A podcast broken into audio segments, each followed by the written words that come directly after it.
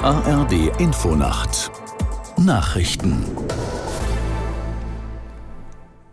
Um 0 Uhr mit Claudia Drews. Nachdem der Norden Israels zeitweise in den Alarmzustand versetzt worden war, hat die Armee Entwarnung gegeben. Die Menschen konnten gestern Abend ihre Schutzräume wieder verlassen.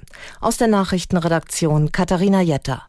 Das israelische Militär teilte mit, es habe sich um einen Irrtum gehandelt. Es gebe derzeit keine Abschüsse aus dem Libanon. Aus Angst vor einer Eskalation zwischen der schiitischen Miliz Hisbollah und dem israelischen Militär verlassen viele Libanesen den grenznahen Süden des Landes. Währenddessen dauern die gegenseitigen Angriffe zwischen Israel und dem Gazastreifen unvermindert an. Die beiden militanten Palästinensergruppen Hamas und Islamischer Dschihad meldeten, sie hätten zahlreiche Raketen auf den Süden und das Zentrum Israels abgefeuert. Zuvor hatte die israelische Armee Ziele im Gazastreifen bombardiert.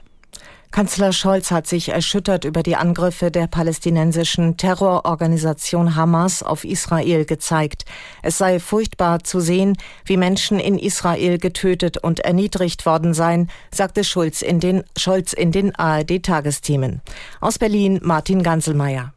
Der Bundeskanzler betonte, es sei jetzt wichtig, jüdische Einrichtungen in Deutschland zu schützen. Dabei appellierte er auch an die Zivilcourage der Bundesbürger. Das umstrittene Treffen mit dem Emir von Katar verteidigte Scholz, obwohl der Golfstaat die Terrororganisation Hamas unterstützt. Es sei jetzt die Aufgabe Deutschlands, so Scholz, mit vielen zu sprechen, um dafür zu sorgen, dass es nicht zu einem Flächenbrand im Nahen Osten kommt. Dazu gehörten auch jene Staats- und Regierungschefs, die Einfluss auf die Verantwortlichen im Gazastreifen haben. Innenministerin Faeser hatte einen Gesetzentwurf vorgelegt, der schnellere Abschiebungen ermöglichen soll. So sollen unter anderem Behörden und Polizei mehr Befugnisse erhalten, beispielsweise bei der Durchsuchung von Unterkünften. Änderungen sind auch beim sogenannten Ausreisegewahrsam geplant. Um zu gewährleisten, dass eine Abschiebung auch durchgeführt werden kann, darf der Betroffene in Gewahrsam genommen werden. Dieses Ausreisegewahrsam soll künftig für 28 Tage verhängt werden können können. Bislang sind es zehn Tage. Die Bundesregierung geht davon aus, dass die deutsche Wirtschaftsleistung in diesem Jahr schrumpfen wird.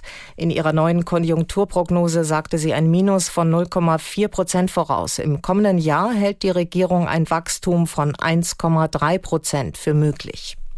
Das waren die Nachrichten. Das Wetter in Deutschland. In der Südhälfte kaum bewölkt und trocken, im Norden Regen, Tiefstwerte 17 bis 9 Grad. Tagsüber im äußersten Süden und Norden heiter und freundlich, dazwischen dichte Wolken mit Regen, Höchstwerte 13 Grad in der Lüneburger Heide bis 27 Grad im Markgräflerland.